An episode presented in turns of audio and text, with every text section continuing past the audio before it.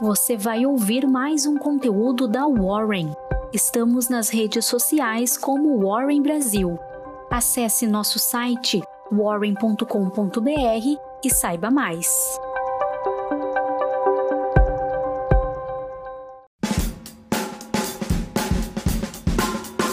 Bom dia, tudo bem? Eu sou a Maria Fernanda Quelhas, estagiária da área de análise de investimentos da Warren, e hoje eu vou te guiar pela sua Warren Call.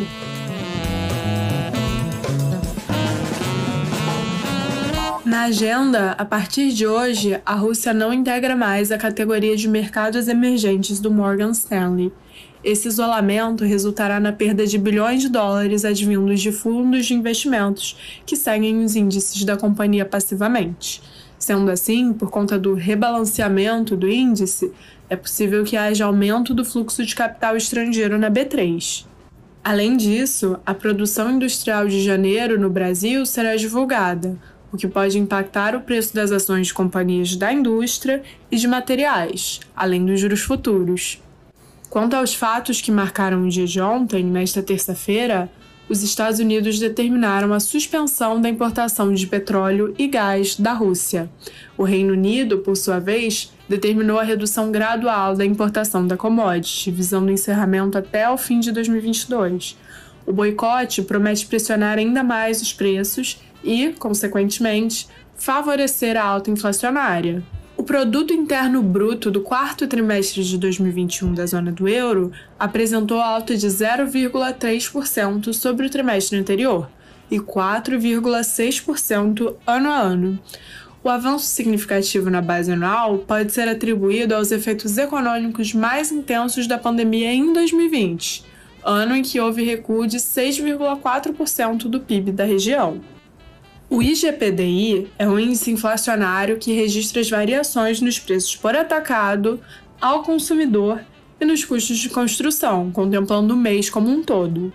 Em fevereiro, o índice apresentou alta de 1,5%, com desaceleração em relação a janeiro, quando teve avanço de 2,01%.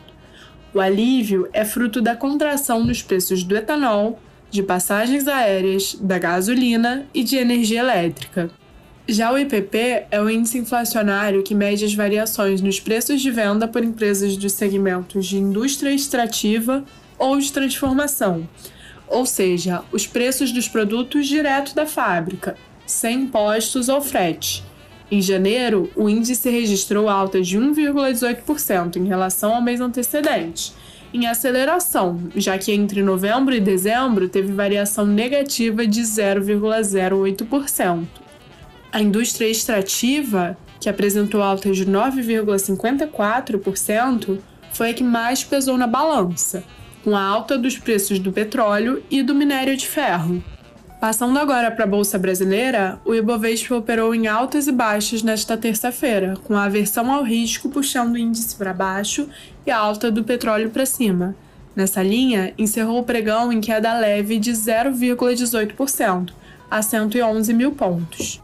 Passando agora aos setores, em energia, diante do cenário de altas históricas nos preços do petróleo, que repercutem a guerra no leste europeu, o governo brasileiro estuda o congelamento dos preços dos combustíveis. A medida ameaça suspender temporariamente o reajuste de preços pela Petrobras, que já apresentam defasagem de 26% em relação ao mercado internacional. Além disso, nesta terça-feira, a Superintendência Geral do CAD aprovou a aquisição da fatia de 51% da Gaspetro, controlada pela Petrobras, pela Compass, controlada pela COSAN.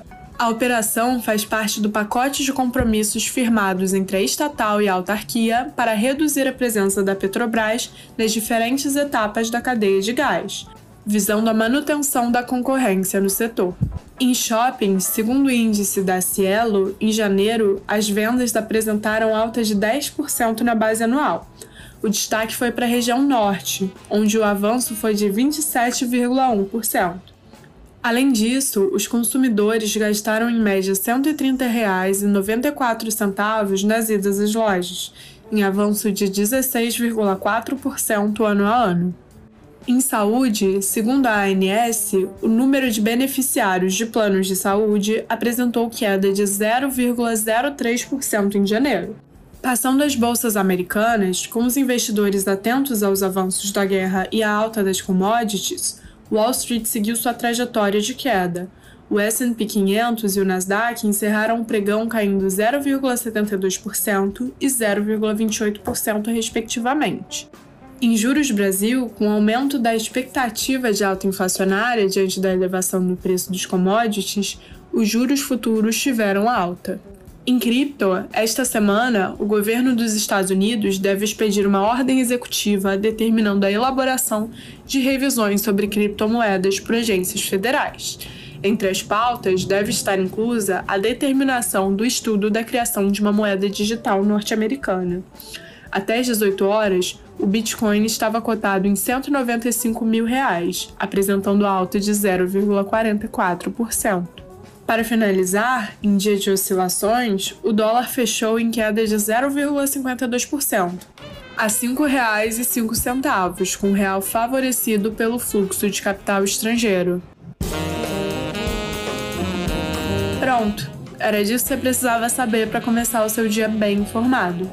Tenha um bom dia. Até a próxima Warren Call.